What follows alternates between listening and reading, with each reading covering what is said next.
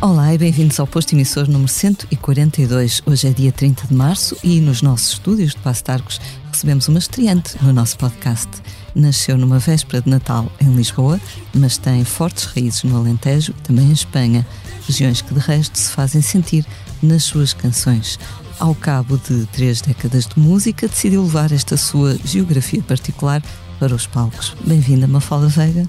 Muito obrigada pelo convite para estar aqui. Obrigada por vir. Como te sentes hoje? Bem, sinto-me bem. Sinto-me ótima. O Expresso faz 50 anos. Celebre connosco e torne-se assinante em expresso.pt. Esta canção não vai salvar o mundo, nem sequer a cidade, nem sequer a minha rua. Não vai dizer mesmo nada profundo, só cumprir sem bemol antes que apareça a lua. E mesmo assim.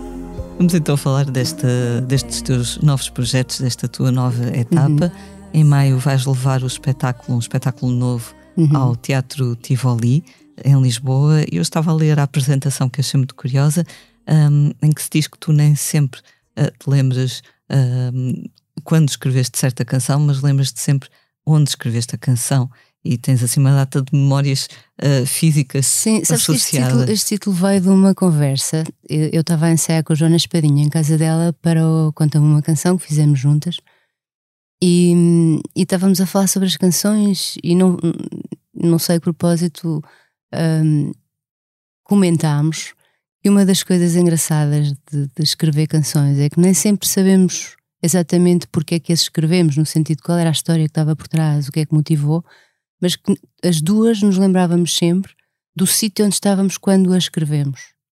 E isso, era, isso foi curioso e, e, e fez-me fez-me e foi a partir daí que, que nasceu este, este título, a partir dessa conversa. Na realidade, as- a música faz-nos ter uma geografia só nossa, uma geografia que é particular. E hum, isto acontece com qualquer pessoa, não só com o compositor, mas também com a pessoa que ouve a música. Acho que a música é assim uma máquina do tempo que nos transporta para um sítio. E algumas músicas são. E, hum, e as minhas têm dentro de mim um mapa, que é, que é o meu mapa, o meu mapa afetivo, o meu mapa de memórias mais importantes, o meu mapa musical e, e portanto, a minha geografia, que é particular. Um GPS pessoal. Um GPS pessoal. Uh, já lançaste no- Aliás, um GPS muito certeiro, que me leva exatamente ali, porque é engraçado disso da música, que é uma experiência que pode ser, eh, é uma, é uma, é uma coisa muito congregadora das pessoas, eu acho, uma das artes que mais congrega o coletivo. E, e por isso é que os espetáculos são às vezes tão uma coisa tão emocionante coletivamente. Ahm, a, a música leva-nos para esses lugares onde, onde temos uma experiência que é só nossa, mas ao mesmo tempo que a vivemos com muita, podemos vivê-la com muitas outras pessoas da mesma maneira. Isso é super bonito. É muito mágica nesse aspecto. É, é, Na forma como convoca memórias e exato. Nos últimos meses lançaste dois singles, o Oscar, que tem muitas uh, Uhum. referências cinéfilas, e o Esta Canção, uh, na qual falas um pouco sobre a ideia de se calhar uma canção não, não ter de mudar o mundo, mas de se poder cumprir a si mesma na, na sua pequena função, pequena, grande, relativa. Uh, é uma ideia que também que, que, que te acompanha. É, eu, eu acho que eu acho que essa, essa coisa que nós- quando eu comecei a escrever canções e era muito miúda, achava mesmo que as canções podiam mudar o mundo. Eu própria sozinha podia mudar o mundo se quisesse.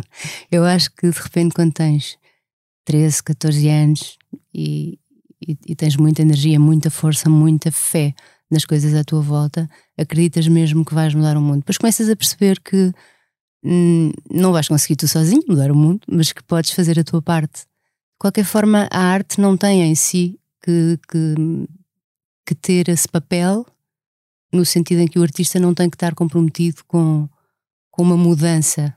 A canção, a arte em si, já é tão transformadora que uma canção, só porque sim, já transforma provavelmente a vida e os dias de quem a fez e de quem a, e de quem a ouve, sem que para isso mude nada.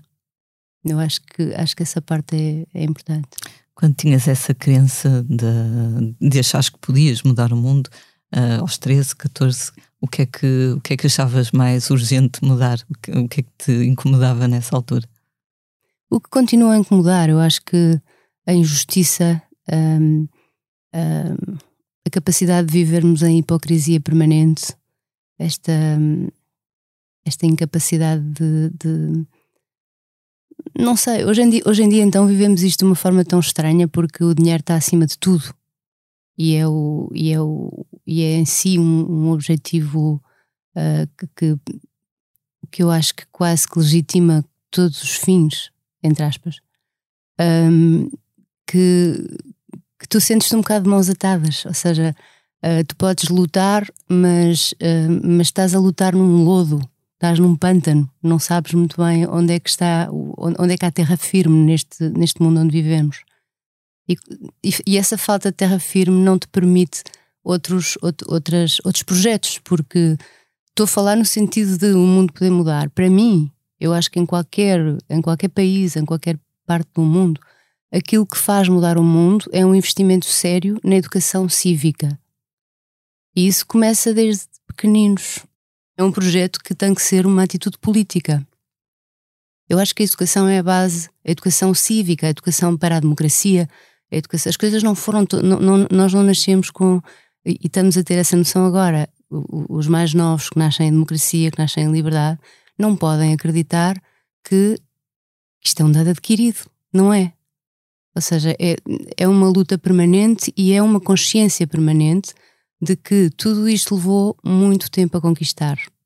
E muitas coisas que existem agora não, não existiam, muitas estão a mudar para pior em muitos países, e, e essa consciência eu acho que se investe muito pouco nela. E acho mesmo que, que, que, que a educação para o civismo, para a democracia, para o amor pela nossa cultura, para uma série de, de, de, questões que são fundamentais para, para a liberdade, para, para, vivermos em liberdade, para vivermos bem uns com os outros, em democracia em, e para podermos produzir da melhor maneira e acreditar que o mundo pode ser melhor, tudo isso parte de tomada de consciência que tem que ser dada desde muito cedo às pessoas. E sentes que na, nas últimas, sei lá, duas, três décadas, hum, essa consciência se tem vindo a perder? Achas que tem havido um agravamento dessa consciência cívica, talvez porque nos tenhamos habituado, lá está, a essa ideia de liberdade sem, sem lhe dar o devido valor? Eu acho que sim, acho que se perdeu, perdeu-se muito o, eu acho que é normal também que, que, as pessoas olhem sempre para a frente, mas há um, há um património da memória que é bom preservar. Há um património da memória que é bom, um, é bom partir dali, saber de onde é que se vem, para definir para onde é que se vai e não cair no erro de dar a, de fazer o círculo e voltar onde se estava. Eu acho que eu acho que se perdeu esse, esse respeito pela memória a todos os níveis. E, e que as coisas se vivem muito no, no, no, dia a dia, no momento, no presente, no, e nem sequer, nem sequer sem grande, ou seja, nem sequer vejo grande perspectiva de, de futuro, não vejo as pessoas muito preocupadas com o futuro, vejo o presente. É tudo tratado no presente, muito rápido, muito sem grande sem grande investimento no, numa visão de futuro. Por exemplo, uma visão de futuro para, um, para Portugal, uma visão de uma sociedade que poderemos vir a ser. Não vejo isso e, e, e, e assusta-me um bocado, porque, porque acho que essa. Acho que já senti mais, mais já senti nas pessoas mais, uh, mais consciência de missão em relação ao seu papel numa sociedade, numa comunidade as pessoas têm que ter consciência que estão incluídas, que fazem parte de uma comunidade, têm que se importar com os outros. E acho que, e acho que é tudo tão competitivo hoje em dia e tão rápido e tão a viver o momento presente que, que há muita coisa que falha à volta por causa disso. E, e, estamos a viver crises neste momento que são crises de, de comunidade. Não temos habitação, não temos, sei lá, não, estamos, estamos num país empobrecido, estamos a viver crises que são crises de comunidade, de, de, de, falta de cuidado e de falta de visão uh, para o nosso país e para a nossa sociedade e para os portugueses. E de investimento lá está em coisas muito do momento, não é? O turismo um, sem grande Sim, mas nós não podemos ou... ser só os, os empregados dos turistas. não é, não é? Sim, lá não está, podemos um dedicar um país a, e não na habitação, turismo, por exemplo. Na habitação, sei lá, tudo aquilo que, que é, nós produzimos muito pouco. Nós, te, nós temos um país muito pequenino, mas muito pouco incentivo para o interior. Temos toda a gente a sair do interior para o litoral para conseguir uma vida melhor. E não, somos um país tão pequeno que eu não consigo sequer encontrar justificação para isto. Um, temos milhões de autoestradas, mas não levam a lado nenhum. É estranhíssimo. É, ou seja, não levam a um futuro, não levam a possibilidade de, de, de, de ir por essa autoestrada e depois chegar lá, construir uma vida ali, uh, povoar o país. Uh, acho que está tudo muito concentrado em, em determinados centros e, e que e há muita solidão, muita solidão mesmo. E somos um país envelhecido que também não investe na, na, na, na demografia, na demografia não, não, investe, não investe em, em haver possibilidade das pessoas mais novas terem uma família e, e quererem ter filhos. E terem creches onde possam pôr os filhos. E, e, que isso não seja um absurdo de listas de espera e de de repente não terem dinheiro para pagar as contas ao fim do mês porque têm um projeto de vida. E eu acho que estamos numa fase tão complicada que nem sei muito bem o que é que tenho a dizer. Ou seja, por isso quando escrevi esta canção estava simplesmente a escrever uh, uma canção porque eu adoro escrever música, e, mas tinha perfeita consciência, ok, eu vou escrever esta canção porque eu prometi que ia escrever esta canção, mas eu sei que ela não vai salvar o mundo, não faz mal, não vai salvar nem sequer a minha rua, não faz mal. Mas está aqui, é o que eu gosto de fazer e acho que se cada um fizer isso, uh, já é bom. No vídeo dessa canção, tu estás em casa, é um vídeo que, que transmite conforto, tranquilidade. Eu estou na casa de outra pessoa que é outra pessoa, okay. sim. Enfim, mas é sim, uma é um casa cenário, muito sim. bonita. É uma e... casa, é um cenário emprestado por uma, por uma, uma grande amiga que, que me pareceu ter, ter aquilo que eu queria para poder para poder, para poder fazer aqui a, a ideia do vídeo que é a procura do outro Portanto, no vídeo eu estou a levantar-me para vários, várias janelas, vou a três janelas, pego numa câmara Super 8 que foi o meu pai que me deu, uma câmara de filmar com que ele nos filmou muitas vezes quando éramos crianças. Pego nessa câmara, levei várias coisas minhas para a casa dessa minha amiga, levei, levei umas máquinas de, de, de, de, fotografar antigas que eu também comprei em feiras e levei, sei lá. Essa máquina de filmar para mim é importante, foi o meu pai que me deu. E tenho muitos filmes antigos meus e nossos, dos meus irmãos, filmadas com aquilo. E então vou à janela para filmar e procurar os outros. E no fundo, essa, essa canção fala disso, fala da procura do outro. Qualquer coisa, por mais insignificante seja, e mesmo que não vá salvar o mundo nem a minha rua, tem em si a pretensão de poder significar alguma coisa para outra pessoa. Tudo o que fazemos tem, essa, tem esse desejo íntimo de ser importante para alguém. Portanto, esta canção também tinha esse desejo íntimo de ser importante para alguém, e na canção o que quis com o vídeo foi, foi, foi essa procura. Às vezes antecipada, e por isso há, há, há muitos momentos em que, em que há sobreposições de imagem, que é, no fundo, o pensamento de, de, do desejo e depois a concretização.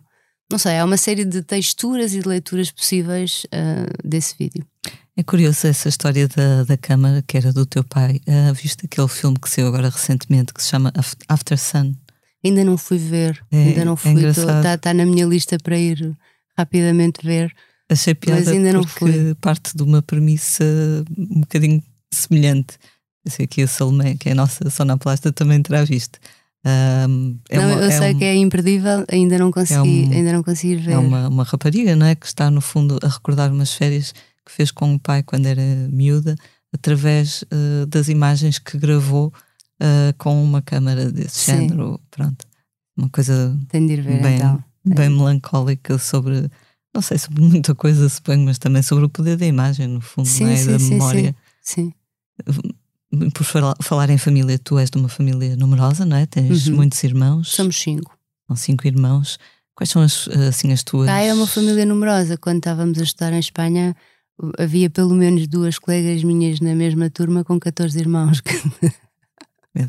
Éramos uma pequena família. Uma amiga minha, outro dia, uh, foi mãe pela terceira vez e eu a brincar disse: Bem, já são uma família numerosa. E ela disse: Não, não, tecnicamente já somos. Agora, a partir de três, é considerada uma, uma família numerosa.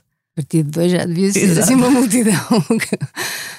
Quais são as tuas primeiras memórias? É essa, é essa mais nova, a do meio? Sou mais velha. Mais somos velha. todos seguidos. Somos, somos todos seguidos. A minha mãe, a minha mãe casou muito cedo e teve maus 19 anos.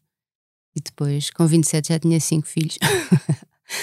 Mas são ótimas memórias, ótimas e até hoje ótimas memórias. Estou muito bem com os meus irmãos e temos uma relação muito próxima. Aquilo que se diz sobre o irmão mais velho ser o responsável, é verdade? Eu era muito pouco irmã mais velha, porque como eu tinha, como eu era muito uh, focada nas minhas coisas e muito despistada, essa função de responsabilidade passou para a minha irmã, para a minha, para a minha irmã segunda, que é um ano mais nova do que eu, e que é, era muito mais responsável do que eu. Isso, a minha mãe normalmente se precisava de uma coisa da mercearia não me mandava a mim, porque provavelmente eu não ia voltar com a coisa certa, porque me ia esquecer a meio do caminho, porque eu era do género, estávamos no apartamento e, e eu andava sempre, estava sempre, sei lá, escrevia, pintava, tinha tudo no meu quarto o cavalete, quando tinha aulas de pintura, tinha a viola, tinha tudo. E andava sempre a pensar em coisas e, e Aliás, quando ganhei a viola percebi isto é espetacular, isto dá para inventar milhões de histórias com este, com este instrumento. Aprendi uns acordes que o meu tio Pedro, que era guitarrista de fado, me ensinou, mas ensinou-me aí tipo três acordes e com três acordes tu já fazes umas dez músicas à vontade, assim de repente. E conclusão, uma das coisas que brincam comigo lá em casa até hoje é que houve uma vez que eu saí com os pratos para a cozinha e virei para o meu quarto. E depois discretamente passei com os pratos para ninguém me ver passar, porque o meu quarto era do lado oposto do corredor. Uh, e então não sou, não, nunca fui propriamente aquela irmã mais velha uh, típica. Eu acho que passei essa missão para, para a minha irmã Madalena. Tu uh, nasceste em Lisboa, mas depois passaste muito tempo no Alentejo, não é? Inclusive... Eu nasci em Lisboa, imagina, eu nasci na Avenida da República, ao lado do Galeto. Okay. Não achas fantástico? Agora tenho ido ao Galeto, que está, que está recuperado e tal, não sei o quê, nunca, não, não, não, costumava, não costumava ir, mas de repente perguntei à minha mãe, há pouco tempo, onde é que não nasci mesmo? Na Avenida da República, onde é que era? Então era uma maternidade que havia mesmo ao lado do Galeto. Eu, olha que bem, eu vou para Olha depois lá tiscar a seguir. então agora quando lá vou acho engraçado, nasci aqui ao lado. Sim, tem um simbolismo diferente. Mas depois passaste muito tempo no Alentejo, não é? A primeira vez Passei. que subiste a um palco de um teatro foi no, em Montemoro Novo? Foi, foi com a escola, estava na escola e foi uma, foi um, uma festa de, da escola, mas eu estava na pré-escolar ainda, portanto eu devia ter quatro anos e e foi, foi muito emocionante, mas eu, eu lembro-me essencialmente pelas fotografias, ou seja, tenho, tenho uma memória hum, jamais. Lembro muito bem de outras coisas de, de, desse, dessa escola, mas depois há assim algumas fotografias onde reconheço. Onde, onde vou buscar memórias, mas já um bocadinho perdidas. Mas sim, era um palco importante onde tenho voltado regularmente e é sempre um, um prazer. O Alentejo é uma daquelas regiões com quem as pessoas geralmente têm uma, uma relação forte, quase mística, não é? Uhum. Também é assim contigo, também te sentes muito identificada. Para mim é mesmo uma segunda pele, é, é mesmo. É mesmo quando tu chegas a um sítio sentes-te em casa, estás à vontade, é, conheces os cheiros, conheces a paisagem, sabes como é que se chamam as árvores. não sei, acho que é. Acho que é mesmo e depois tem aquela coisa muito forte de, de quando é planície, quando é, quando é, quando é assim tão vazio, tem um lado assim meio solitário, mas ao mesmo tempo poderoso, porque é a tua figura recortada no céu às vezes. E és tu e o chão, ou seja, não há. És tu e o chão, tu sentes, tu sentes mesmo uma consciência de, de, de ser, do poder que tu tens, ou ou, da, ou, da, ou, da, ou do não poder que tu tens, mas, mas no caso do Alentejo, não sei porque eu sinto muito power. O... Lembro, só para te comentar, lembro-me tive um grande amigo que, que, que, produziu na Cor da Fogueira, que era o Zé Sarmento, e às vezes íamos para a casa dele em Braga. Ele tinha uma, uma quinta pequenininha no meio da, no meio da serra. Via-se Guimarães, via-se ao pé, do, ao pé do, do Bom Jesus. E eu lembro-me de estar a comentar isso com ele e ele dizer-me: engraçado, porque a mim as montanhas nem sempre me dão conforto. Às vezes, às vezes sinto um bocadinho claustrofobia se estiver no meio de montanhas. Ele dizia: Não, tem graça. É, para mim é um, é um conforto enorme, é como se fosse assim uma proteção, uma coisa onde me, que me segura. Um abraço, não é? Eu sinto isso no Alentejo, em relação de outra maneira. Pronto. O Jorge Cruz, do, dos, que era uhum. dos Diabos de sim, Cruz, sim, sim. uma vez numa entrevista disse que que sentia que cada um de nós tinha um mar, um mar específico com o qual sentia essa ligação. No caso dele era ali, aquela zona de Aveiro, que é de onde ele é. Sim. é. Mas pronto, é um bocado semelhante, não é? A tua terra, por exemplo, a terra no sentido do, do solo, Sim. é o Alentejo também. É. é. Mas, mas, por exemplo, é, é, o Alentejo, mas também, também tem um lado em que tem um lado em que o Alentejo é uma espécie de mar, não é? Uhum. Ou seja, aquilo rapidamente, tu, se tiver muito calor, até vês ondas. vês, seja, é uma paisagem muito ampla também, em algumas zonas. E, e eu acho que cada um tem mesmo o seu, o seu, o seu horizonte. Cada um sabe qual é o seu horizonte, mesmo quando todos estamos a olhar para o mesmo lado, o horizonte é diferente para, para cada um. Quando tinhas 9 anos, penso eu, foste viver com a tua família para a Espanha, uhum. onde ainda ficaste, penso que até aos 15. 16. 16. Um, que, como é que foi essa experiência, além de teres as amigas com famílias realmente numerosas?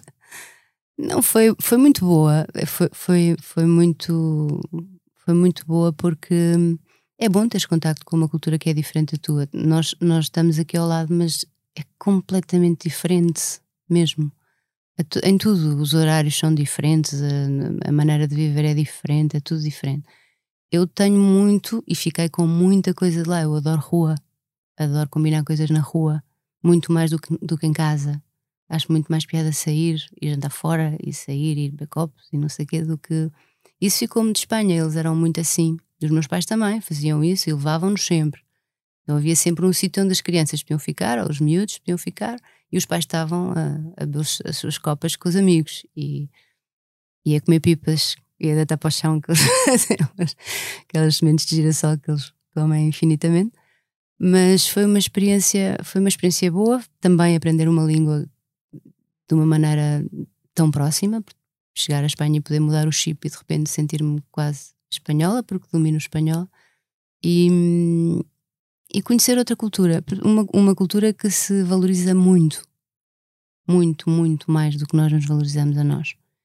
E uma cultura de tal forma, que se valoriza de tal forma que eu lembro-me que estava lá quando saiu um disco do, do Sting, que era o Nothing Like the Sun, e ele, para lançar em Espanha, gravou tudo em espanhol. Portanto, o disco saiu Nada como o Sol. E, e, eles, e eles, se não passassem em espanhol, não passavam. Faziam versões em espanhol e passavam em espanhol. É um exagero, na verdade, mas a nós falta-nos um bocadinho desse orgulho e desse amor pela nossa cultura. Nós ainda andamos a discutir se as cotas vão de ser 30% ou 25% nas cotas de música portuguesa na rádio. O que é deprimente, não é? Porque na verdade, a música portuguesa, se não passar cá, onde é que passa? Ou seja, a, a música portuguesa é suposto ser valorizada pelos seus. E acho que. E, e, pelo público é. Tu vais a concertos e está tudo cheio. As pessoas ouvem música portuguesa. Eu acho como nunca ouviram sempre se produziu muito boa música. A história de, ai, agora faz não sei o quê, não, quer dizer, sempre houve o Zeca Afonso, sempre houve o Sérgio Godinho, o Jorge Palma, o Zé Mário Branco, sempre se produziu tanta música extraordinária em Portugal. A escola é tão boa. E de repente há tanta gente e tantas mulheres, que, que a mim me deixa principalmente feliz, tantas mulheres a fazer música e música de tanta qualidade, tão diversa, que é uma questão de estar atento ouvir e dar, um, e dar oportunidade às pessoas de mostrar o seu trabalho se não pudermos mostrar o nosso trabalho, se as pessoas que aparecem agora não puderem mostrar o seu trabalho, quem é que vai uh, quem é que vai saber? Como é que vai, por exemplo, depois se passa uma vez de estar bem numa playlist? As pessoas não conhecem, têm de ouvir para conhecer. E, e por acaso nas cotas, eu, eu, eu eh, teoricamente eu não estou de acordo, de acordo com cotas para nada, mas na verdade, quando as coisas são disfuncionais como em Portugal tanta coisa é disfuncional, as cotas às vezes permitem que se atinja um, um grau de normalidade, como aconteceu em termos políticos, não é? com as cotas para as mulheres. Na verdade, a ideia é considerem as mulheres não nas esqueçam, escolhas. É? Considerem, vejam o que é que, o que, é que fizeram e, e, e considerem-nas nas escolhas. Continuas a ver, se entrares numa administração de uma empresa, raramente vês uma mulher lá sentada, vês assim uma mesa cheia de homens, não é? Pelo menos já me aconteceu ir assim a reuniões, entrar e pensar, uau. Em qualquer empresa, o mundo, quase. O mundo é mesmo deles. Eles é que impõem aqui as regras e definem qual de nós é que é privilegiada que vai poder sentar-se ali. Mas, mas as cotas, por exemplo, nisso de igualdade de género, que é, uma, é um assunto que me toca especialmente, que, eu, que, me, que me faz. Um, que me enerva especialmente, eu acho, do outro mundo, que metade de, de, dos habitantes deste planeta tenham que ter o Dia da Mulher. Acho um bocado anormal que, que, tenha de existir o Dia da Mulher quando nós somos metade dos habitantes deste planeta. Mas pronto, as cotas, teoricamente eu não estou, não fazem sentido nenhum para mim, mas na prática são necessárias muitas vezes para fazer perceber: olha, vocês têm que ter em consideração que isto existe, que estas pessoas existem e que vocês têm que dar espaço. E é esse o vosso papel. E por isso é que eu estava a dizer há bocado: quando tudo é o dinheiro, quando tudo é imposto pelo Era o que eu ia dinheiro. dizer, isso entronca nessa ideia, não é? Quando todas as coisas são importantes só por causa do dinheiro, então que raio de mundo é este, não é? Que é isto? Porque muitas vezes é esse o raciocínio que, que está na base disto tudo, não é? Ah, muitas vezes pensa-se, as pessoas, esse, essa entidade abstrata não querem ouvir música portuguesa, querem ouvir música americana, é isso que vai atrair ouvintes, anunciantes, e então lá está, é um bocadinho o, o que falavas há pouco, não é? A ideia do, do impacto no imediato e no, do impacto dos números e financeiro. Mas é que, mas é que imagina, eu, eu, até, eu até eu acho que ótimo que se passe música estrangeira, a música estrangeira é ótima, mas nós também ouvimos tanta tão péssima. Há música péssima estrangeira. Há música em Portugal muito melhor do que muita da música que se passa e que tu ouves. E, e, e na verdade, essa música para passar e para, e para as pessoas a, para as pessoas a ouvirem e para dar resultados, entendemos? Tem que passar muito para, para, para tu ficares com ela no ouvido e de repente ouves, ah, conheço isto. Tens que mostrar também a música portuguesa e valorizar o que é, o que é português. E não, não estou a falar só da música, eu acho que em, em termos culturais nós não temos mesmo amor pela nossa cultura, é muito estranho. Nós não temos. Hum, imagina, eu, anda, eu havia, um, havia um, um palacete que estava em obras há montes de anos que tem um relógio que é ali no Cais do Sodré e teve, e teve assim com o ar abandonado durante imenso tempo. E agora faz parte de uma coisa qualquer de, de investigação de, de, para de estupefacientes e não sei o quê, europeu, uma coisa a nível europeu. E eu andei durante imenso tempo a imaginar isto, isto podia ser um museu como o Thyssen, em Madrid, mas com a vantagem de, repente estares virada para o Rio. Isto podia ser um grande museu de arte contemporânea, de repente e tu em Portugal não, não, não tens muito este, este amor pela, pela arte. Acho que não. Acho que se calhar dava mais dinheiro ceder aquilo àquela instituição ou àquele instituto, ou sei lá o que é que aquilo é, do que na verdade criar, criar polos de, de cultura que depois originam que, outros, que outras pessoas façam outras coisas, porque há muita gente envolvida na, na cultura, há muitos agentes culturais há muita gente à volta, não, não são só os músicos, não são só os cantores, nem, nem são só as pessoas que aparecem. Há todo um mundo de gente que produz coisas incríveis e que e isso tem que ser incentivado. Isso é como uma engrenagem. Se tu, se tu, não, se tu estás sempre a parar o processo, não consegues que cresça. Como também não, não exportamos, os espanhóis exportam para a América Latina, conclusão, criaram um mercado enorme nós estamos reduzidos a este mercado pequenino e não temos qualquer interesse em exportar. A não ser fado, talvez, mas. E acho que essa parte hum, entristece-me um bocado, porque, hum, porque em Espanha eu vi a maneira como a cultura é tratada, com exagero, claro, são fundamentalistas, também não é isso que eu estou a falar, mas, mas acho que nós precisávamos ter um bocadinho mais de amor pela nossa cultura. Somos uns vizinhos bastante diferentes, não é? Somos, somos, somos. A primeira canção que tu escreveste em português uh, foi aos 17 anos, uh, O Velho. Uh, Lembras-te onde estavas? Lembras-te dessa geografia? Lembro, estava em, em Montemor, porque estava a fazer lá o 11 ano, se não me engano. E, e lembro, estava na casa dos meus pais. Havia lá um quarto onde eu onde eu montei assim, era um quarto que não estava não estava ocupado, então eu montei lá um, a minha tralha, o meu leitor de cassetes, que também gravava. e foi num e gravei numa cassete a ideia, não sei, fiquei super entusiasmada. Depois fui mostrar à minha mãe e tal. E a minha mãe achou que estava a giro. Depois ingressaste no curso de Línguas e Literaturas Modernas, Sim. penso que mais por paixão uh, pela literatura do que por ambição profissional, não é? Olha, não sei, porque por um lado, se eu tivesse feito, eu gostava muito da parte de investigação literária. E, e quando eu entrei no, no, no curso, eu, eu, tava, eu já tinha, estava a compor e tal, mas fazer um disco não era um, não era um objetivo de curto prazo para mim. E durante um tempo eu até achei, se eu fizesse investigação literária, até gostava. Acho que até era giro. E podia conciliar as coisas.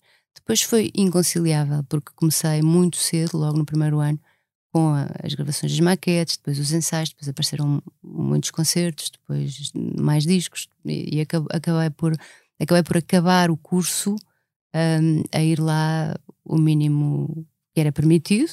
Uh, e, mas, mas, mas de quando lá vou, e já lá fui tocar à Faculdade de Letras de Lisboa, sinto-me em casa. As pessoas que estão. Uh, um dos diretores foi meu colega, que é o João Dionísio, e, e alguns professores foram super importantes para mim.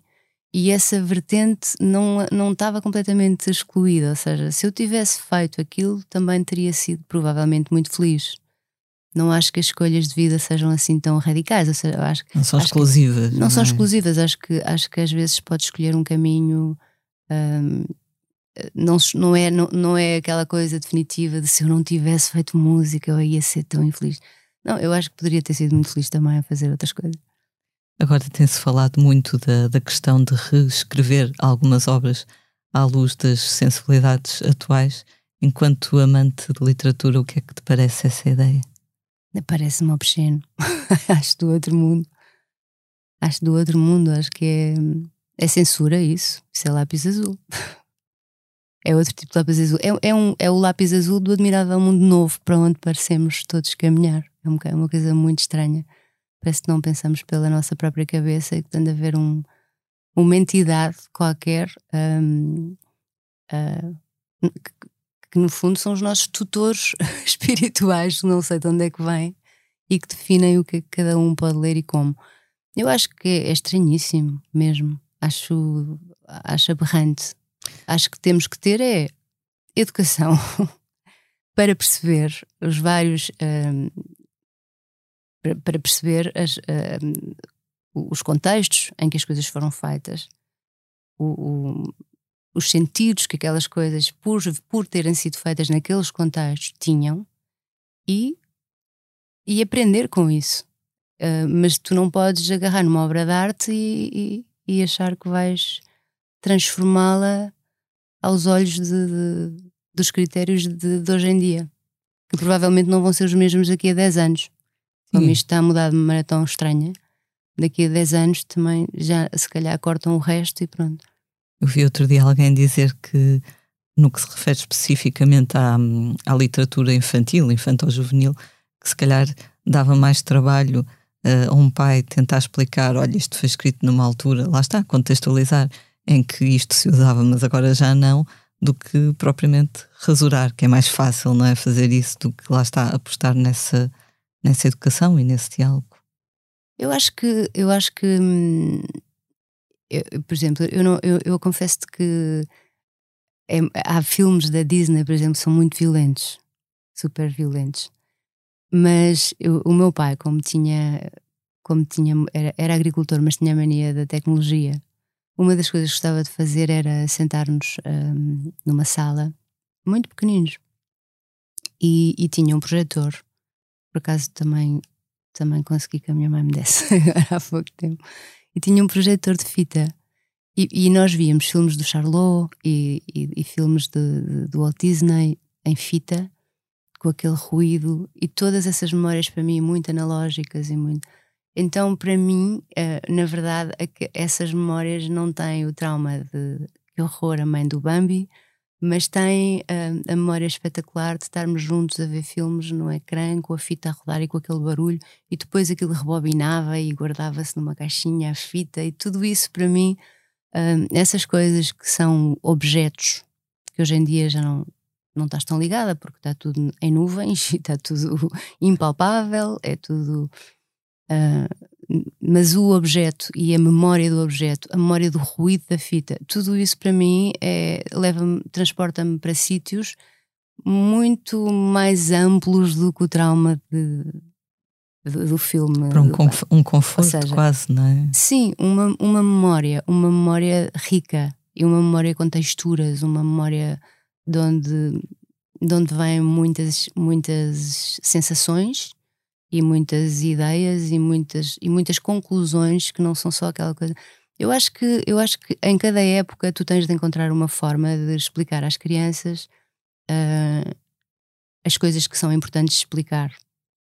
E, e acredito muito na pedopsiquiatria, por exemplo. Eu, eu acredito muito que as pessoas que é uma área que devia ser que devia ser mais considerada. E, e, acredito, acredito muito que, que, que a saúde mental é super importante e que foi descuidada durante muito tempo. Agora está a começar, mas mesmo assim, ainda há quem, se for a, a um psiquiatra, fique envergonhado por dizer que foi. Eu, eu, acho que é como ir a um médico quando te dói o estômago, não é? Quer dizer, tens de, tens de ir. Uh, a saúde mental é super importante e a saúde mental trata-se desde sempre, desde que se nasce, não é? E, e, a maneira como tu ensinas uma criança determinadas coisas, ou a maneira como a expões a determinadas coisas que são mais violentas, uh, convém que seja cuidada e pensada, porque aquilo vai marcá-la para o resto da vida, provavelmente. E é muita coisa que acontece muito cedo que nos marca, mesmo quando não damos por isso, marca-nos. E, mas de qualquer forma, não acho que isso significa pagar o que, o que assistiu. As coisas têm, têm de lá estar e os pais têm que saber gerir de uma forma com ajuda ou sem ajuda, uh, aquilo que acham que é melhor para introduzir aos seus filhos noções uh, como a perda, como tantas noções muito difíceis, a frustração, coisas que são difíceis, mas que têm que ser introduzidas cedo para não ser depois um choque mais tarde. Sim, para quando começam a trabalhar. Olha, afinal, Exato. Sim, olha, afinal era tudo possível e afinal não é. Eu podia ser tudo. É? Sim, eu podia ser tudo e afinal não posso. Ou seja, há uma série de, de, de, de questões que têm que, ser, têm que se ir introduzindo. Eu acho que cada, cada pai e mãe tem de, tem de saber fazer isso. Uh, nós provavelmente, a, a, minha geração levou com isso, como, como outras, com, com, com coisas mais, mais, mais violentas, mas ao mesmo tempo lúdicas. Portanto, como eram lúdicas, também não tinham aquela mas foi, foi, foi, foi sendo introduzida essa, essa noção de que as coisas não existem para sempre, de que nem sempre podes ter tudo o que tu queres, né? ou seja, tudo isso é uma coisa que eu sinto que falta um bocadinho a esta geração.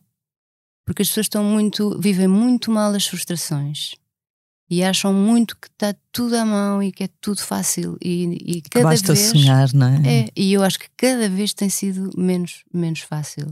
E por isso é que está tão competitivo e por isso é que depois fica tudo tão individualista e por isso é que depois a noção de comunidade se perde e, e aí então falha tudo. Sem dúvida. Há pouco falavas do, da altura em que saiu o teu primeiro disco, acabou por ser rápido.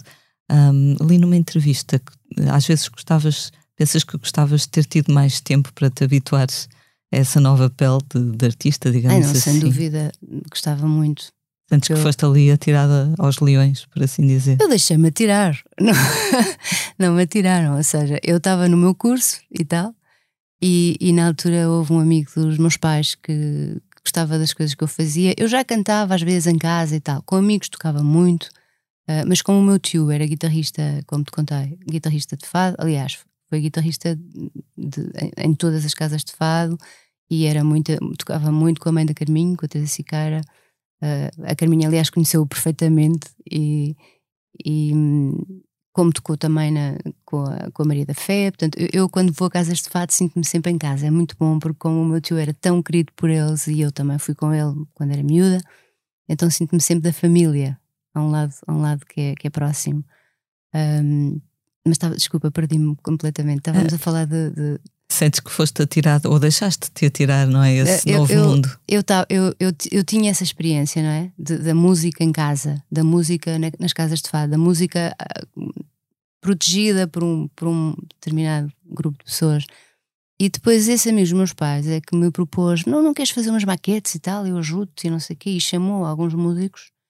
E, e depois com essas maquetes, ele é que foi mostrar, que é o António Vacas de Carvalho, a quem, a quem devo esse gesto de ir mostrar às editoras as minhas maquetes. E, e então a, a parte cómica foi que quem me gravou foi o, o Zé Nabo, imagina. O Zé Nabo e o Zé Carrapa foram os meus técnicos de som. Eu não, não os conhecia e vim a conhecer depois mais tarde nos seus papéis de baixista e grande guitarrista que são. Mas, mas pronto, eu estava só a fazer maquetes. E depois aconteceu que a Amy quis assinar comigo. E eu, ok, bora, mas foi tudo assim, percebes? Não foi uma coisa de estou a tentar desesperadamente fazer, não estava, estava a fazer um curso e prova provavelmente teria sido melhor para mim, eu acho, se eu tivesse tido a experiência de tocar em bares, se tivesse hum, tido uma banda primeiro, porque eu não tinha banda antes de ir para estúdio, se tivesse alguma, se tivesse tido alguma experiência que me permitisse não ter aprendido tudo em público tudo. Ou seja, um, entrar em estúdio com uma viola sem nunca ter tocado com músicos, a não ser na escola, uma vez ou outra na escola, nas festas da escola, e, e formar uma banda sem nunca ter pisado um palco a sério. Um palco, como tantos outros colegas meus. E às vezes falo, faço, ai, falo isso com eles e, e, realmente essa, esse background é bom, essa coisa de não, mas eu toquei em bares e toquei não sei o quê e fiz, e também tive aquela banda não sei onde e, e, e tocávamos não sei o quê. Eu não tive essa experiência e isso dá muita estaleca. Portanto, comecei muito cedo, com 20 anos, e, e com nenhuma experiência. E, e, depois, como foi tudo muito rápido, o disco vendeu super rápido, em, num mês era disco de prata, um, que na altura era 10 mil uh, tu passas de, não, de ninguém te conhecer para no dia seguinte toda a gente te conhecer em todo lado e foi tudo assim meio assustador. Mas pronto, mas foi assim que aconteceu. Sendo uma pessoa também reservada, isso deve-te ter custado, imagino. Custou-me imenso, imenso ao princípio. Custou-me imenso. Mas depois, hum, depois habituei-me a desligar muito de, disso. Mas ao princípio custou-me, porque quando tu escreves, tu também gostas de observar. Portanto, preferes não ser tu observada. mas, mas pronto, as coisas mudaram e, e, e eu tive que me adaptar a, a outras, a, a, outra situação. Depois, após o, o, segundo disco, que já não teve o mesmo impacto, fizeste ali uma pausa em que te dedicaste mais à pintura. Depois do segundo disco, hum, foi estranho porque o disco teve, apesar de ser, ser um disco que tem canções que eu canto até hoje, são mais intemporais do que talvez as do primeiro, acho eu. Um, não foi tão bem recebido e eu, e eu fiquei a pensar, ok, se calhar vou experimentar, uh, vou pintar e tal. Mas estava numa boa, não estava não estava nada deprimido, ou seja, foi uma coisa de uma, uma decisão muito pragmática. E então inscrevi-me na Sociedade Nacional de Belas Artes e tive durante um ano a, a, a pintar. E depois tinha saudades da banda e tinha saudades dos ensaios, que na verdade o que eu mais gosto na música é de, é de fazê-la e de estar a tocar com os músicos e de poder trabalhá-la. E, e então voltei, voltei a, a pensar uh, na música a sério e já como uma decisão profissional. Quando começaste, penso que não era muito comum haver uh, mulheres a cantar as suas próprias canções. Hoje em dia, cantoras compositoras em Portugal. Hoje em dia temos muitas e muito variadas. Uhum. A Márcia, a Luísa Sobral, Carolina Deslandes, a Garota Não, enfim, muitos, muitos exemplos e, Sim, e de géneros. Sim muito, muito diferentes. Uh, sentes que, que ajudaste a abrir essas portas? Eu espero ter ajudado. Algumas pessoas, algumas pessoas me disseram que sim, que, que, que o facto de me verem fazer música as fez acreditar, ah, então se ela faz, eu também posso fazer. E, por exemplo, a Joana Espadinha foi muito querida a contar-me isso e a dizer-me: Olha, eu, eu tinha pai 14 anos e fui-te ver num, em Lisboa e, e, e, e, nós estávamos a jantar, a banda toda, num restaurante que tinha vidros, então dava para ver lá para dentro. E ela diz que passou com o público para entrar e, e que me viu com a banda e pensou: ah, qualquer dia também gostava de ter uma banda assim e tal. E isso deixa-me super contente. E acho que uma das coisas que era estranho naquela altura, quando eu comecei, era realmente não haver nenhuma mulher a escrever as suas músicas, ou pelo menos da minha idade não havia. Um, e eu estava um bocado sozinha no meio do, no meio de homens. No, o, meio musical sempre foi muito masculino e um bocadinho machista também naquela altura. Portanto, uma pessoa tinha precisava de fazer o dobro para se impor. E, e pronto, e aprendi, aprendi a impor-me percebendo como é que tinha que gerir egos e, machismos e coisas que, que não era por mal. Eu, sabes que eu acho que às vezes as coisas estão tão instituídas em nós, nós nem temos noção. São vícios próprios, de pensamento às vezes. São é? completamente vícios de pensamento e coisas que se coisas que levam muito tempo a, a alterar. Mas acabei por acabei por fazer esse caminho com, de uma forma boa, ou seja, tentei aprender o máximo com todo, todo, todos os músicos com quem trabalhei, tentei aprender o máximo com todos os técnicos com quem trabalhei, aprender no bom e no mau, aprender como é que não se faz, aprender como é que se faz. E hum, tentei rodear-me sempre das pessoas em quem eu mais confiava, mas também por quem eu mais admirava no seu trabalho.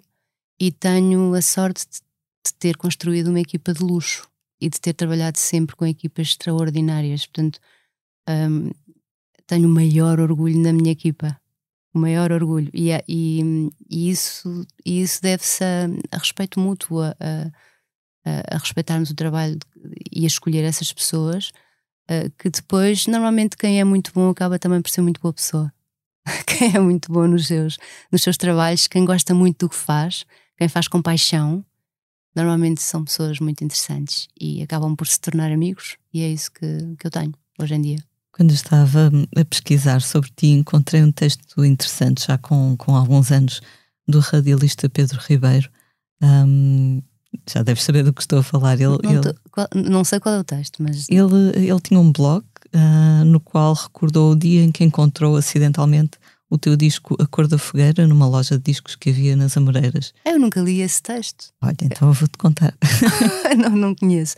O Pedro nunca me mostrou esse texto. Ele diz que começou por reparar que capa é esta, porque não gostou da capa, uhum. mas que pediu para ouvir o disco e gostou muito do disco. Então depois escreve a partir daí o seu comentário. Diz ele, sim senhora, a capa era má, mas o disco era bom. E então diz ele que as tuas canções são, são sempre atravessadas por uma sensibilidade que não é patética e uma afetividade tocante e muitas vezes comovente. São canções autênticas, sem truques, nem pompa artificial. Olha que lindo, não sabia, não sabia, não conhecia esse texto. Não conhecia. Eu tento ser, sabes, eu tento, eu tento, eu tento ser o mais honesta possível quando escrevo canções. Deito imensas canções fora quando não estou contente, nem sequer as mostro a ninguém e vai direto para o lixo. E hum, sou muito crítica em relação a mim própria. Às vezes é bom para mim ouvir o que já fiz, para perceber, ok, já fiz, pronto. Hum. Não estou. E principalmente ouvir os outros e pensar, ok, pronto, não é preciso complicar tanto. Uh, mas às vezes sou, sou demasiado crítica em relação a mim própria, mas tento ser muito honesta e tento trabalhar as, e tento muito procurar fazer diferente tentar procurar fazer, fazer diferente neste projeto novo, um, há essa vertente que já, que já vinha a tentar fazer, que é um lado um bocadinho mais do humor e de, e de, e, e de, e de olhar para fora, e outro lado que continua a ser intimista. Apesar de ter lido no outro dia uma coisa engraçada, porque acho que foi num livro da, da Rosa Monteiro que eu li que o Roland Barthes dizia que, que, as coisas autobiográficas normalmente são sobre os outros e as coisas uh, biográficas, aliás, ao contrário, as autobiográficas, sim, são sobre os outros e as coisas e, e, e as coisas que são sobre os outros normalmente são sobre nós. E hum, não sei se estou completamente de acordo, mas, mas, uh, mas sim, é um bocadinho por aí. Estou a tentar olhar para fora, falar sobre personagens. Nunca tinha, nunca tinha escrito uma canção com um personagem que tivesse um nome, como, como pus agora a este rapaz, que é um Oscar. Chama-se Oscar e, e, é a primeira vez que escrevo sobre alguém que tem nome, eu imagino uma morada, que, que imagino o que é que ele faz. Uh, normalmente não fazia isso, escrevia mais sobre mim. E ao mesmo tempo escrever sobre, sobre como esta canção, que é muito mais intimista. Este, esta geografia particular vai andar à volta disto, de, de, de referências minhas que são exteriores, mas que me tocam, e de, e, e, ao mesmo tempo das coisas que me tocam e que eu preciso dizer.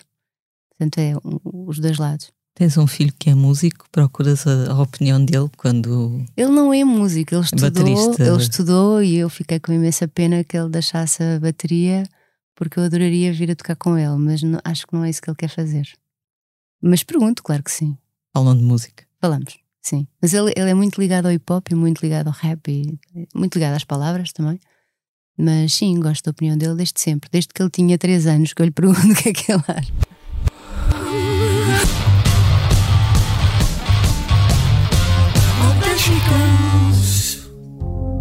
I was right and I was right. Oh, the sun, the sun, the sun was rising from the field.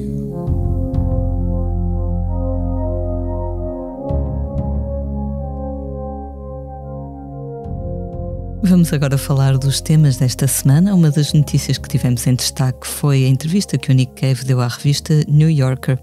Mais do que uma entrevista convencional, penso que ele nem gosta particularmente de fazer, é uma conversa profunda com uma jornalista que é a Amanda Petruzis. Ela começa por confessar que no, no ano passado perdeu subitamente uh, o seu marido e este é o ponto de partida para uma conversa nada ligeira, não é? Sobre uh, luto e mágoa, porque também o Nick Cave nos últimos uhum. anos perdeu uh, dois filhos. Então, nesta entrevista, ele é muito generoso na forma como explica uh, como é que se deu a, su a, sua transformação. Ele diz que é uma pessoa, transformou-se de uma pessoa noutra pessoa diferente. Eu tenho acompanhado muito esse Sim. processo. E ele tem, fala também, eu acho muito interessante este tipo de entrevista e este tipo de reflexão dele sobre a relação dele com Deus. Ele diz que percebe a ideia dos ateus, mas que acha que fechar completamente a porta à ideia de existência de Deus, como ele diz, é mau para o negócio da escrita de canções. Mas tu sabes que foi engraçado dizer isso porque um, eu fiz, fiz um, um, podcast para a Raquel Marinho, para, para me ensinar a cair, e uma das letras que ela pediu-me poemas, e uma das canções que, que eu mais gosto é o Into My Arms do Nick Cave. E, mas queria, queria traduzido, e então pedi ao Ricardo Marques, que é, que é um poeta e tradutor, aliás, traduziu o marco coral da, da Patti Smith para português e pedi ao Ricardo se ele podia traduzir o Into My Arms para eu, para eu ler no, no, para a Raquel. E, e de repente aquilo que para mim era uma canção de amor transformou-se numa canção completamente religiosa. E, e, eu comentei isso com o Ricardo, mas de repente isto alterou tudo. Não, mas é que tu tens de ver, ele, ele é mesmo, esta vertente da religião é, está mesmo presente e, e a tradução eu tento respeitar esse lado, esse lado espiritual, esse lado religioso que está no texto. Apesar de nós só sentirmos aquilo como uma canção de amor, tu sentes Into My Arms, ok? Exato. Mas depois de repente tudo aquilo tem esse outro lado que o Nick Cave tem profundamente em todo o seu trabalho e que, e, e, e que eu gosto muito, gosto muito, mas não tinha noção que fosse uma coisa tão, tão óbvia. Uh, quando tu traduzes, uh, e a tradução está brilhante do Ricardo Marques, uh, realmente está lá, Deus, está lá. É interessante porque ele diz que, que talvez os músicos estejam mais próximos dessa ideia do divino, do espiritual, ou quer que seja, porque o processo de escrita, de composição, de criação, por muito que às vezes seja penoso, há ali aquele momento de eureka que ele diz que sente que está a voar pela, pela sala quando consegue fazer alguma coisa. Então, como estão próximos os artistas uh, desse processo da criação, que por vezes é misterioso, talvez sejam um bocadinho mais abertos à ideia de existir algo mais. Eu estou é? de acordo com ele, sim, eu acho que sim. Eu acho que há um, há um estado de graça qualquer quando se consegue de repente uh, passar para esse outro lado que, que não se explica e onde de repente se descobre a palavra certa, a melodia certa, o acorde certo e, e, se acaba uma canção. É assim, às vezes é mesmo uma coisa misteriosa. Como é misterioso, às vezes de repente haver dias em que não sai nada e haver outros em que em 10 minutos tu escreves uma canção inteira que parece que vem já feita não sei de onde E sim, há esse, há esse veículo qualquer que nos liga a não sei quê, mas eu percebo o que é ele quer dizer. Eu leio muito, sabes que eu, eu assino o Red Hand Files e leio regularmente e acho que ele tem sido de uma generosidade enorme um, em relação à, à, à, dor, à dor dos outros também. Um, e, e, tenho visto os filmes também. Sou muito ligada à obra do Nick Cave, gosto muito, muito da obra dele, como gosto muito da obra da PJ Harvey também. E, e são pessoas muito inspiradoras. Mesmo nos concertos, ele tem um bocado aquela. Houve quem pensasse que depois de, de morrer o filho dele, que ele deixasse de atuar, mas pelo contrário, ele passou a fazer nos concertos uma espécie de uma catarse. É, é uma experiência mística, não é? Ir a um concerto dele. Completamente.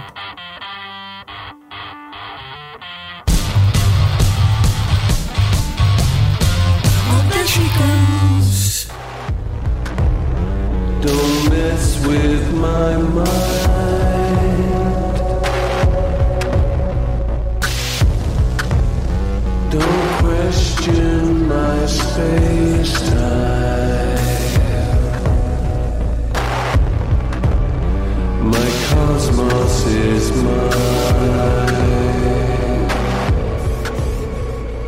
Vamos agora falar do que andamos a fazer. O meu colega Mário Rui Vieira foi até Londres falar com Dave Gahan, o vocalista dos Depeche Mode, numa altura em que a banda lança Memento Mori, o primeiro álbum desde a morte, está animado, desde a morte de um dos seus membros fundadores, Andy Fletcher.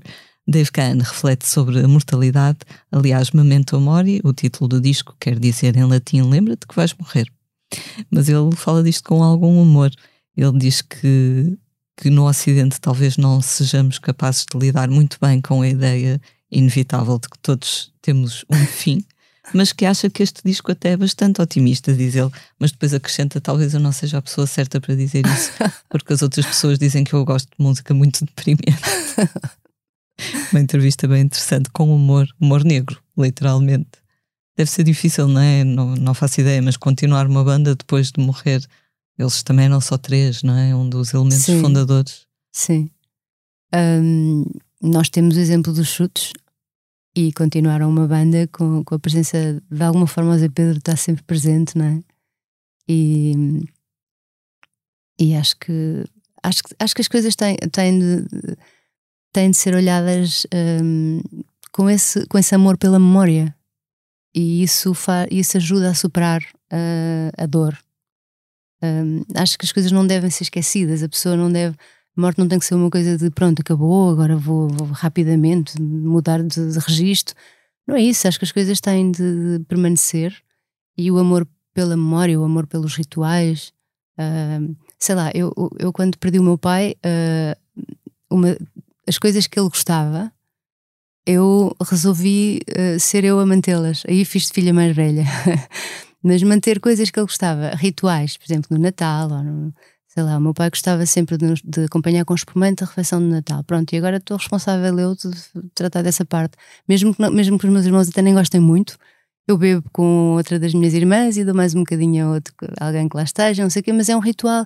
E esse respeito pela memória faz com que a dor se torne uma coisa menos, menos, hum, menos pesada e faz com que seja possível continuar uh, como os chutes continuam, fortíssimos, com a presença do Zé Pedro em tantas coisas que tu, se fores vê-los, ele continua ali, de alguma forma. E aquela amizade, não é? Que o Zé Pedro representava muito. Sim. Um, era uma pessoa muito, muito aberta, muito, muito generosa. Presente, muito, muito querida, era uma pessoa maravilhosa mesmo. Sim, o único rapaz de uma data de irmãs, muito engraçado mesmo. E, e eu eh, sempre gostei muito dele, super, super, super atencioso, super cheio de detalhes e atento. E, e, e mas a presença dele, essa, essa energia, hum, imagina se eles tivessem decidido, ok, pronto, agora vamos esquecer, porque que drama, que não sei o quê, provavelmente a banda não poderia ter continuado.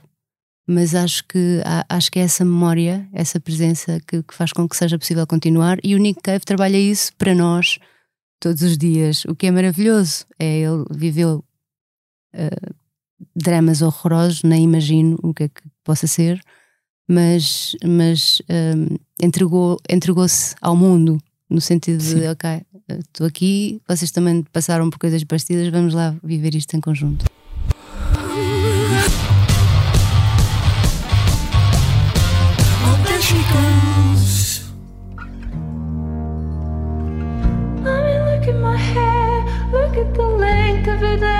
Shape of my body. If I told you that I was me, do you really think that anybody would think I didn't ask for it?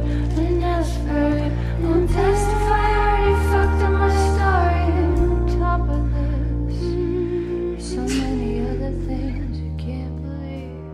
Passamos agora para o disco da semana. Did You Know There's a Tunnel Under Ocean Boulevard? É o longo título do novo disco da Lana Del Rey, parecendo uma artista que apareceu outro dia, não é? Eh, Já está no nono álbum. E, e este é o seu quarto álbum dos últimos quatro anos, portanto também não, não abranda o ritmo. Não abranda mesmo. Há quem não tenha abrandado mesmo nada. mesmo. Eu abrandei. eu abrandei. Há- Mas há quem tenha estado a produzir imenso. É Exato. extraordinário. E se muitos têm elogiado o classicismo das suas canções, estas são todas, quase todas ao piano neste novo disco, eh, outros críticos, como por exemplo o nosso colega Mário Rui Vieira, que escreveu sobre o disco, eh, consideram que existe, por exemplo, neste álbum, eh, alguma monotonia, que as canções acabam por ser todas muito, muito semelhantes entre si. Uh, Mafalda, és fã da, da Lana? Conheces, acompanhas o Conhe- trabalho não dela? acompanho o trabalho, não acompanho muito. Conheço algum trabalho, obviamente, conheço algumas, alguns discos, mas, mas não, não, não acompanho muito. O eu tenho ouvido ultimamente? Ahm, tenho andado a descobrir assim ah, autores ah, portugueses, tenho andado a descobrir muito e tenho ouvido muito. Adorei o disco da Garota Não, já tinha ouvido, já tinha ouvido nas quintas de leitura no Porto. ahm, com o Sérgio, já tinha, tinha ouvido e tinha gostado muito, mas agora ouvi, ouvi o disco uh, tudo e acho um trabalho incrível. Um, tenho estado muito a par do que, de- de- dos meus colegas e o que é que se está a fazer em Portugal, e, e, sinceramente acho que a produção é mais que suficiente para nós para poder passar nas rádios todas. E acho que sim, estão-se a fazer músicas incríveis mesmo. E há muita gente a fazer coisas muito, muito interessantes. E depois tenho ouvido um, tenho ouvido, por exemplo, a Feist, eu gosto imenso do trabalho dela. Nick Cave, ouço sempre, PJ Harvey, vou sabendo o que é que vai saindo e tal. Aliás, eu agora estou a fazer um projeto que, que, é, que é de homenagem à Natália Correia e por causa do centenário, é um projeto do, do, do Renato Júnior com várias cantoras e eu faço parte. E, e por acaso propus, o Renato tinha-me passado um- uma, uma canção hum, com a qual eu não me, não me identificava tanto com o poema e, e eu propus-lhe propus-lhe a defesa do poeta, que nunca ninguém, acho eu, tinha musicado. Portanto, numa lógica de uh, Leonard Cohen, PJ Harvey, rock, força, power, e o Renato, e foi assim um, um trabalho muito, muito, muito giro, muito cúmplice, e, e resultou num- numa canção que, que, que me dá assim, imenso prazer cantar, a defesa do poeta com, com, esta, com este tipo de abordagem.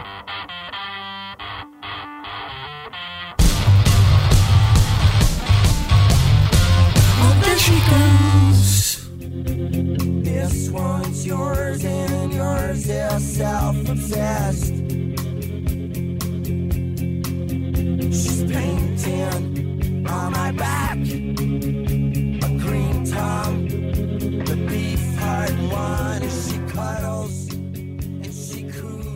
Vamos agora falar dos concertos da próxima semana. Em São Miguel, nos Açores, acontece até domingo a décima edição do Tremor, um festival que coloca o ênfase na música, mas também na natureza e na ideia de comunidade. Um dos artistas que abriram a edição deste ano do Tremor, o canadiano Owen Pallett, toca esta quinta na Culturgest em Lisboa e no Auditório de Espinho na sexta. Quem também está em viagem por Portugal é o inglês Matt Elliott. Esta quinta toca no Salão Brasil em Coimbra. Na sexta vai até ao Cinema Charlot em Setúbal. No sábado ao Moco no Porto. No sábado, dia 1 de abril, há também os nossos amigos chutes e pontapés no Coliseu de Elvas, recordando o álbum Circo de Feras e um concerto do rapper Prodígio no Capitólio em Lisboa. No domingo, dia 2 de abril, os belgas Deus regressam a uma sala onde já foram felizes, o Coliseu de Lisboa. Na segunda-feira, a argentina Lucrécia Dalt mostra as suas canções no Beleza, também na capital.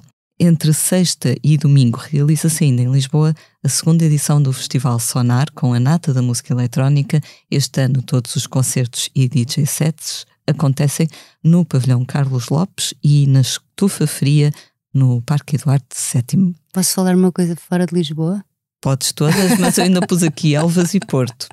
Ah, então E posso. Setúbal. Então Sim, posso. mas porque Estoril é aqui ao lado. Sim, sim. E pronto, dia 1 de abril eu vou estar como convidada da Joana Almeirante no, no Casino de Estoril. Ela vai apresentar o segundo disco. Sou eu, o João Só e a Nena, que somos os convidados em Lisboa, e depois no Porto serão outros convidados.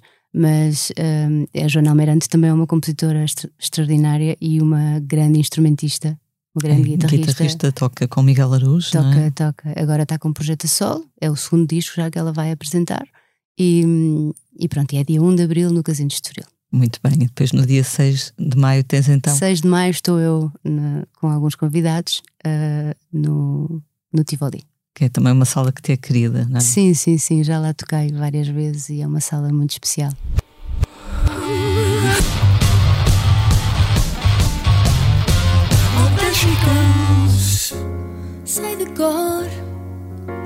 Cada lugar teu, atado em mim, a cada lugar meu. Tento entender o rumo que a vida nos faz tomar. Chegamos assim ao final de mais um posto emissor. Mafalda, foi um prazer, muito obrigada. Muito obrigada, obrigada a ti. aqui. Eu sou a Lia Pereira, os temas de abertura e conclusão são de Legendary Tigerman. A edição multimédia esteve a cargo de Salomé Rita e João Martins. Como é hábito, vamos finalizar com uma leitura. Mafalda, o que é que nos vais ler? Olha, eu vou-te ler hum, a propósito de ter feito aquele projeto sobre a obra do Cesarini, que me deu um prazer enorme, hum, porque foi fazer música para muitos poemas e foi assim uma coisa super liberdade. Ah, eu vou-te ler um dos poemas da minha vida, que diz assim: Em todas as ruas te encontro, em todas as ruas te perco. Conheço tão bem o teu corpo, sonhei tanto a tua figura, que é de olhos fechados que eu ando a limitar a tua altura. E bebo a água e sorvo o ar que te atravessou a cintura. Tanto, tão perto, tão real, que o meu corpo se transfigura e toca o seu próprio elemento, num corpo que já não é seu, num rio que desapareceu, onde um braço teu me procura. Em todas as ruas te encontro, em todas as ruas te perco.